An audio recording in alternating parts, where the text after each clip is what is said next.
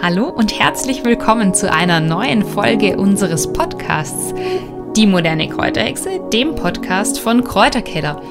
Mein Name ist Sandra von Kräuterkeller und heute möchte ich euch auf eine ganz besondere Reise mitnehmen, denn wir reisen in die Vergangenheit und schauen uns an, wie die Walpurgisnacht entstanden ist. Sie steht ja jetzt an und auch wenn ihr den Podcast vielleicht später anhört, wird es dennoch interessante Elemente für euch geben.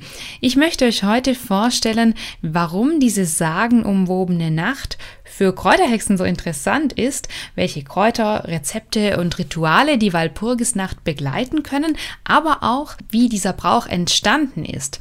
Um das alles soll es heute gehen. Ich hoffe, ihr freut euch auf diese ganz besondere Folge. Zunächst mal möchte ich euch erklären, woher die Walpurgisnacht überhaupt kommt. Denn die Walpurgisnacht geht ursprünglich auf das heidnische Volksfest Beltane zurück, das unsere Vorfahren als Fest der Fruchtbarkeit feierten und ihren Ahnen und Göttern Opfergaben darboten. Die Walpurgisnacht hat ihren heutigen Namen dann allerdings von einer englischen Äbtissin bekommen, die nämlich Walpurga hieß und die heutige Walpurgisnacht, die wir vom 30. April auf den 1. Mai feiern, geht auf ihren Festtag zurück, der nämlich am 1. Mai war.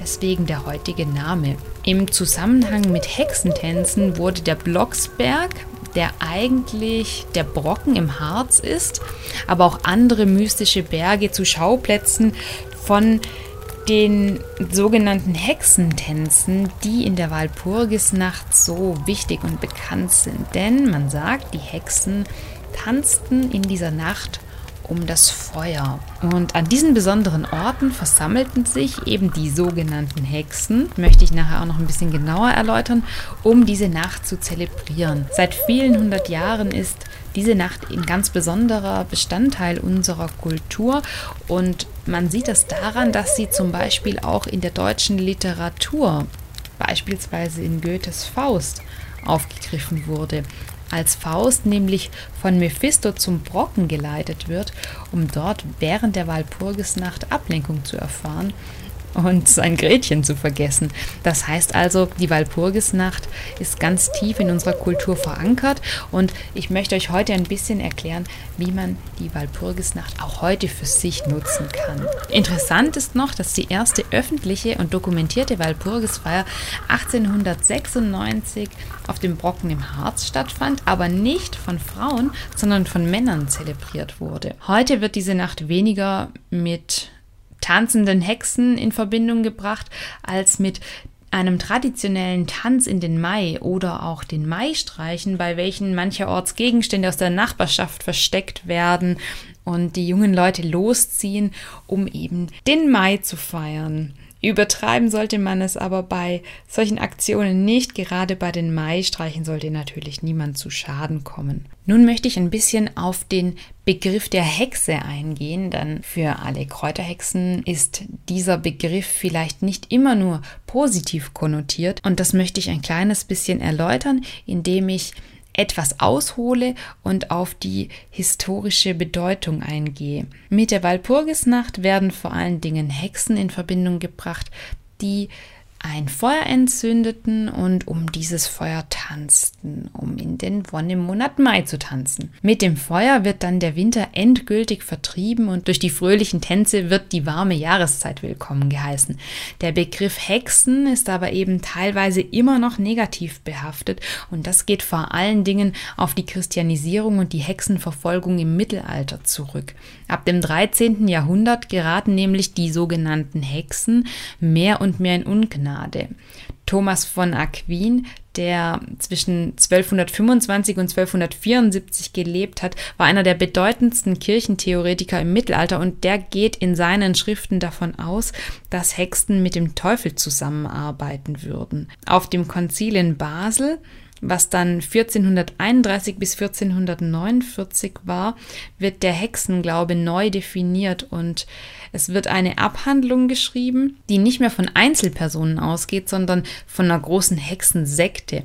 Das heißt, das Thema hat über mehrere hundert Jahre die Menschen beschäftigt Und sowohl in der Kirche als auch in der weltlichen Politik gab es aber viele Gegner der Verfolgungen. Und dann hat Papst Innozenz VIII. ebenfalls im 15. Jahrhundert die sogenannte Hexenbulle unterzeichnet. Mit ihr wurde dann erstmals in der katholischen Kirche die Hexenverfolgung legalisiert. Falls ihr euch fragt, was ist jetzt genau eine Bulle? Als Bulle wurde im Mittelalter eine Urkunde bezeichnet, die mit einem Siegel versehen war, also ein rechtsgültiges Schriftstück. Schätzungen zufolge haben dann in den ersten 30 Jahren nach der Veröffentlichung dieser Hexenbulle und des Hexenhammers, wie sie auch genannt wurde, mehrere tausend Menschen in ganz Europa ihr Leben auf dem Scheiterhaufen verloren. Und im Zuge dieses Hexenwahns, wie er später genannt wurde, wurden vornehmlich Erwachsene, hauptsächlich Frauen, als Hexen bezeichnet. Und es ist aber nicht so, dass es ausschließlich Frauen waren, denn teilweise wurden auch männliche Hexer verurteilt. Schätzungen zufolge liegt die Zahl so zwischen 10 bis 15 Prozent männlicher Hexer. Also es ging hier nicht nur um die Frauen. Dennoch stellt sich die Frage, wer waren diese Menschen? Auch heute gibt es Menschen, die ein besonderes Gespür für die Natur haben, im Einklang mit der Natur leben und die Veränderungen in ihrer Umwelt stärker wahrnehmen als andere Menschen diese Frauen hätten auch als Naturexpertinnen, die viel von Kräuterkunde verstehen, bezeichnet werden können, so wie es heute ganz, ganz viele Frauen gibt. Seit der Walpurgisnacht ist der Begriff der Hexe weniger negativ behaftet. Er stand dann auch in keiner Verbindung mehr zu der historisch vorausgehenden Hexenverbrennung. Das heißt also, der Begriff der Hexe hat sich im Laufe der Geschichte verändert. Dennoch assoziieren wir vermutlich mit der Hexe meistens eben eher die Hexenverbrennung. Und deswegen ist es ganz interessant zu sehen, dass bei der Walpurgisnacht dann die Hexe nicht mehr so eine negative Konnotation besitzt. Und heute hat man eigentlich kaum noch Angst vor Hexen, würde ich behaupten. Ich bin nicht böse, wenn man mich die Kräuterhexe nennt. So werde ich ja meistens eher liebevoll bezeichnet, aber nichtsdestotrotz sind Kräuterkundige und Naturmenschen oder Menschen, die eben auch auf spiritueller Ebene einfach mehr wahrnehmen als andere Menschen, natürlich nicht gleichzusetzen mit einer Hexe und der Begriff, der ist wirklich arg verstaubt. Deswegen war es wichtig, das einfach nochmal deutlich zu differenzieren und die Entwicklung in der Geschichte klar zu machen. Heute ist die Walpurgisnacht ein beliebtes Fest, das man energetisch zelebrieren kann und mit ein paar Ritualen begleiten kann. Und unsere Liebsten, die möchte ich nun vorstellen. Es gibt nämlich auch einige wichtige Kräuter für die Walpurgisnacht und zwei Kräuter, die sind sehr, sehr wichtig meiner Meinung nach, da sie in dieser Zeit besonders reichlich in der Natur zu finden sind. Und all das, was die Natur in der jeweiligen Zeit besonders häufig bereitstellt, das sollten wir auch in diesen Tagen dann besonders häufig nutzen. Und aktuell findet sich eben sehr viel Waldmeister, aber auch Gundermann. Und beide Kräuter, die sollten bei keiner Walpurgisnacht fehlen. Mit dem duftenden Waldmeister kann man nämlich eine ganz tolle Maibohle ansetzen, das kann man mit oder ohne Alkohol machen.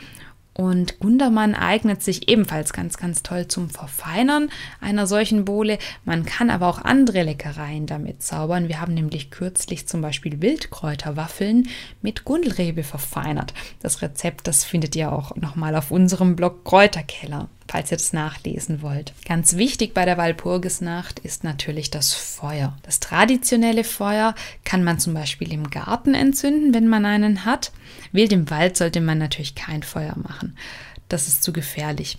Wer nicht die Möglichkeit hat, nach draußen zu gehen, der kann auch mit einem kleinen Räucherstöfchen ein symbolisches Feuer in Form einer Räucherung in der Wohnung durchführen. Und natürlich kann man auch draußen im Garten räuchern. Zum Räuchern eignen sich besonders der Beifuß oder auch Salbei, aber auch zum Beispiel Rosmarin. Das sind alles reinigende Kräuter. Und die findet man jetzt auch schon im Garten. Sie sollten allerdings schon vorher getrocknet worden sein, sonst gestaltet sich das Räuchern etwas schwierig. Möchte man die Walpurgisnacht nutzen, um selbst Kräuter zu sammeln, dann gibt es das Ritual, dass man sich zum Beispiel einen Kranz aus Gänseblümchen bindet. Die blühen natürlich nachts nicht, die schließen ihre Köpfchen und Blütenblätter. Allerdings kann man die Gänseblümchen davor sammeln und schon im Vorfeld einen Kräuterkranz binden. Dieser soll nämlich die Fruchtbarkeit erhalten. Generell geht es bei der Walpurgisnacht sehr viel um die Fruchtbarkeit. Und so wird zum Beispiel auch der Weißdorn in der Walpurgisnacht gesammelt, der ebenfalls für mehr Fruchtbarkeit sorgen soll. Besonders interessant ist noch, dass man den Tau von Wildpflanzen, der sich also in der Nacht, in der Walpurgisnacht an den Wildpflanzen bildet, sammeln soll und den dann aufbewahren und sich damit dann vorsichtig das Gesicht einreiben soll oder ihn aufbewahren soll, um damit ein Schönheitselixier zu machen. Denn der Tau aus der Walpurgisnacht soll besonders jung halten und für ewige Schönheit sorgen. Nun hoffe ich, ich konnte euch die Walpurgisnacht und auch die Entwicklung der Hexe bzw. dieses Begriffs etwas näher bringen. Wenn ihr jetzt wissen wollt, wie feiern wir die Walpurgisnacht, wir machen das in etwas modernisierter Form, pflegen dieses Ritual aber auch, zwar nicht indem wir um ein Feuer tanzen, sondern wir gehen in den Garten und genießen bewusst die Natur und die Energien der Kräuter, meditieren, tanzen vielleicht ein bisschen und sind vor allen Dingen dankbar, dass wir diese Energien wahrnehmen können. Begleitet wird das Ganze bei uns meist von einer Räucherung und wir werden diese Nacht bewusst nutzen, um alte Dinge loszulassen und genießen dabei wahrscheinlich auch einen Schluck Maibohle und einen frischen Kräutertee dann zum Schluss, bevor wir dann diese Nacht abschließen. Nun hoffe ich, dass ihr eine schöne Walpurgisnacht verbringen werdet und wünsche euch eine tolle energetische Zeit. Falls ihr in der Zwischenzeit gerne mehr wissen wollt über die Kräuter in der Natur oder welche Kräuter man gerade sammeln kann, dann kann ich euch natürlich unsere selbst erstellten Produkte empfehlen. Unser ganz neues Kräuterbuch mit Wildkräutern und Heilpflanzen durchs ganze Jahr, was vor allen Dingen eben für den grundlegenden Überblick über Wildkräuter im Jahresverlauf eine sehr wichtige Rolle einnimmt. Dort findet ihr die wichtigsten Wildpflanzen, die man auch wirklich bei uns in der Gegend finden kann, aber eben auch einige Tipps und Rezepte zum Verwenden dieser Kräuter. Und wenn ihr einen Überblick haben wollt, wann man welches Kraut denn sammeln kann, dann ist unser Saisonkalender für Wildkräuter eine ganz tolle Anschaffung für euch. Den findet ihr ebenfalls in unserem Kräuterhexen Online-Shop unter www.die-moderne-kräuterhexe.de. Und für alle Rezepte oder weiteren Anregungen rund um das Thema Wildkräuter und Heilpflanzen schaut auf unserem Blog Kräuterkeller vorbei. Dort könnt ihr alles in Ruhe nachlesen und euch auch die Rezepte dann ausdrucken oder abspeichern, um sie umzusetzen. Nun wünsche ich euch eine wunderschöne Walpurgisnacht und hoffe, dass ihr auch bei der nächsten Folge wieder mit dabei seid. Bis dahin und macht's gut!